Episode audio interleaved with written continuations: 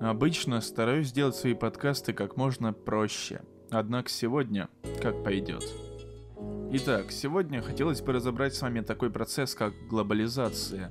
Ну и что непосредственно тормозит человечество в его нелегком пути. Начнем с того, что все-таки есть глобализация. Глобализация – это процесс объединения общества в различных его сферах, вроде экономики, культуры или чего-то еще. И цель этого процесса, по моему, конечно же, мнению, в итоге заключается в том, чтобы объединить мир и, возможно, в какой-то степени стереть такие понятия, как государство и нация в целом. И все это, на мой взгляд, является неплохой целью, ведь э, так или иначе это все может привести к тому, что закончатся войны, планета Земля станет э, общечеловеческой, она больше не будет разбита на какие-то определенные страны, и поэтому воевать за территорию просто бессмысленно. Ну, конечно, наверное, найдутся и те, кто продолжит это делать, но это уже совсем другая история. В любом случае, межстрановых конфликтов не будет, потому что стран не будет в целом.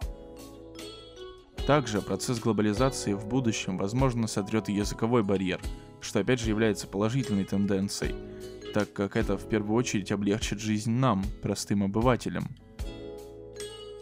И вот здесь хотелось бы плавно перейти к второй теме.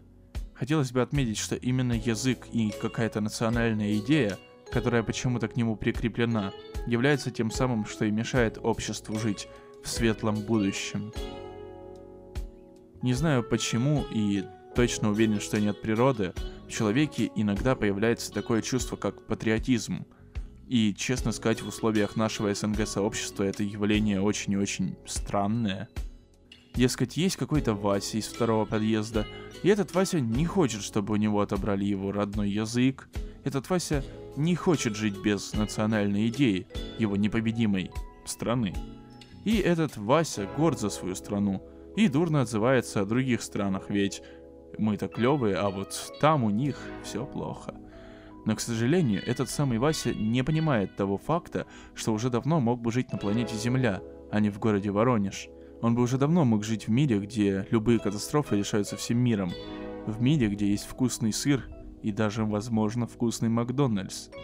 И где на неразвитые участки планеты Земля завозят необходимые ресурсы – чтобы даже где-то там, в какой-нибудь Якутии, какой-нибудь другой Вася тоже вкусно кушал. Вот такой вот подкаст, и я надеюсь, я донес до вас основную мысль. Всем пока.